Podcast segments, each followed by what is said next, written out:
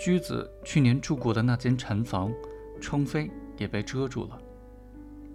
叶子有点生气似的低下头，从稻穗的入口回去了。只他一个人住在这家吗？岛村目送着叶子稍向前弓的背影，问道：“不见得吧？”驹子莽撞地说：“啊，讨厌！我不去梳头了。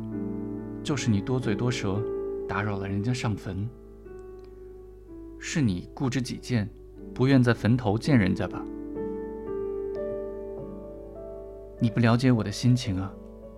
过一会儿有空，我再去洗头，也许会晚些，还是一定要去的。已是夜半三点钟了，响起了一阵猛地推开拉门的声音，把岛村惊醒。驹子突然横倒在他的身上，胸脯剧烈的起伏。急喘着气说：“我说过要来，不就来了吗？说过要来，就来了吗？看你，喝得醉醺醺的。嗯，我说过要来，就来了吗？啊，是来了。来这里的路，黑的伸手不见五指，不见五指啊！啊，好难过啊！”亏你能爬上那段坡路，管他呢，哪管得了这许多？驹子嗯的一声，猛然把身子仰了过来，滚动着。岛村被压得难受，想爬起来，可因为是突然被惊醒的，摇晃两下又倒了下去。头枕在热乎乎的东西上，他不禁吃了一惊，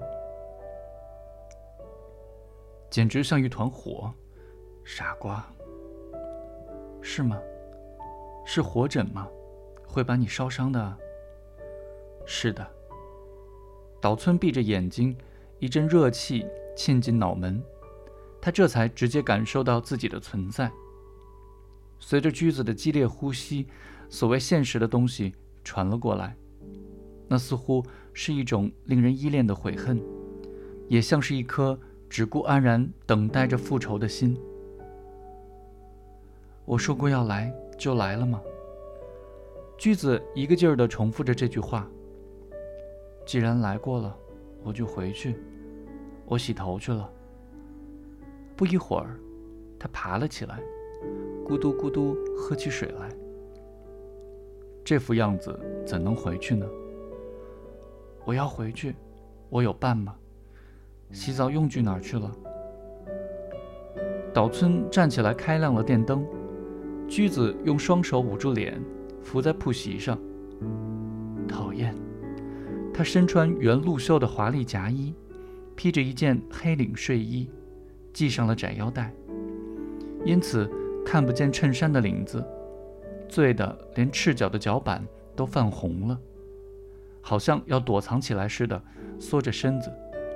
这副模样显得特别可爱。他好像把洗澡用具都扔了，香皂、梳子散落一地。给我剪吧，我把剪刀也带来了。剪什么？这个呀。驹子把手伸到发髻后面，在家就想把头绳剪掉，可手不听话，就顺道绕到这里，请你给剪剪。岛村把他的头发分开，把头绳剪断。每剪一处，驹子就把假发拂落，心情渐渐平静下来。现在几点了？已经三点了。哎呦，这么晚了，别连真发都剪掉啊！